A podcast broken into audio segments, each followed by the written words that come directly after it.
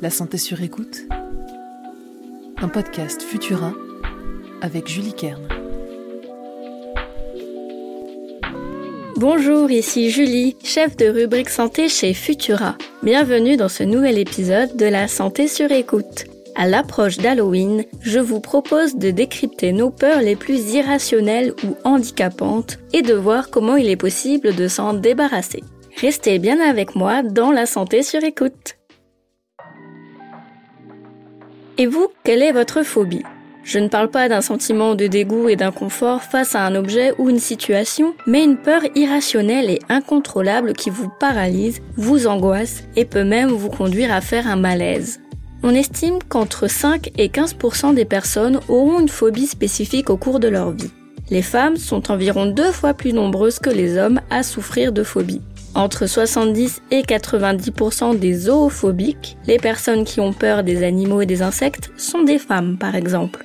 Certaines phobies empoisonnent la vie des personnes qui en souffrent. Les agoraphobes, par exemple, redoutent de sortir de chez eux et de se retrouver dans des endroits inconnus et fréquentés. Des situations difficiles à éviter dans la vie de tous les jours et qui sont source d'angoisse, pouvant même dégénérer en attaques de panique. La phobie est un cercle vicieux où l'angoisse d'être confronté au sujet de notre peur nous pousse à l'éviter. Ce qui sur le coup diminue l'angoisse, mais nous conditionne à adopter l'évitement en cas d'une nouvelle confrontation et par conséquent renforce l'angoisse quand cela arrive. Un cercle vicieux qu'il est possible de briser avec plusieurs techniques. Il y en a trois non médicamenteuses dont j'aimerais vous parler aujourd'hui. La TCC, la CMT et l'hypnose.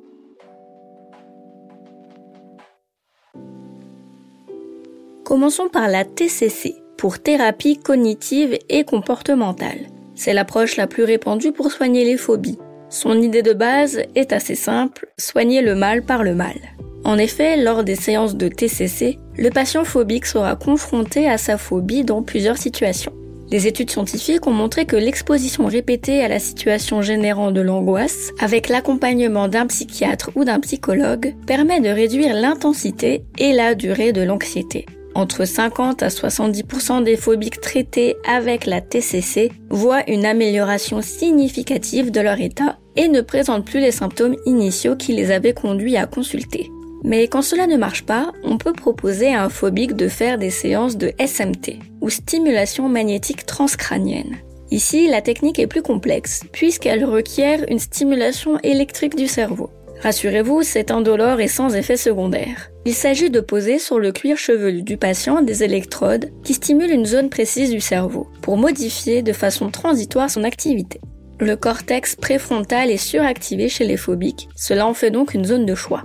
17 personnes arachnophobes ont testé cette méthode dans une étude de 2022. Les scientifiques les ont d'abord exposées à des araignées avant qu'elles ne fassent trois séances de SMT. Selon leur retour, la SMT a permis d'améliorer leur sentiment de détresse face aux arachnides. Enfin l'hypnose. C'est la méthode pour laquelle il y a le moins de preuves scientifiques solides. Le sujet était très en vogue dans les années 70 à 80, mais est un peu tombé dans l'oubli depuis. Un psychiatre français des hôpitaux de Paris a réalisé en 2016 une analyse bibliographique des études parues sur le sujet entre 1980 et 2015. Seules 25 études ont été publiées sur le sujet en 35 ans, dont 3 contrôlées, le reste étant des études de cas. Cela ne suffit pas pour tirer une quelconque conclusion sur les bénéfices thérapeutiques de l'hypnose sur les troubles anxieux, une grande famille à laquelle appartient les phobies spécifiques. Cela ne veut pas dire qu'à titre individuel, l'hypnose ne peut pas soulager votre phobie, mais plutôt que la recherche n'est pas assez fournie sur le sujet pour recommander l'hypnose comme traitement thérapeutique des phobies comme l'est la TCC par exemple. Arachnophobe, barophobe, acrophobe ou encore claustrophobe, affrontez vos peurs pour garder votre santé sur écoute. Merci d'avoir passé ce moment avec moi. Vous trouverez les sources de cet épisode dans la description pour vous forger votre propre avis. N'oubliez pas que les informations partagées pendant cette capsule audio ne se substituent pas à un diagnostic médical émis par un médecin. Si vous avez le moindre doute concernant votre santé, n'hésitez pas à consulter un professionnel. Pour soutenir notre travail et améliorer notre visibilité, abonnez-vous et partagez ce podcast autour de vous. On se retrouve dès la semaine prochaine pour un nouvel épisode de La Santé sur écoute. À très vite!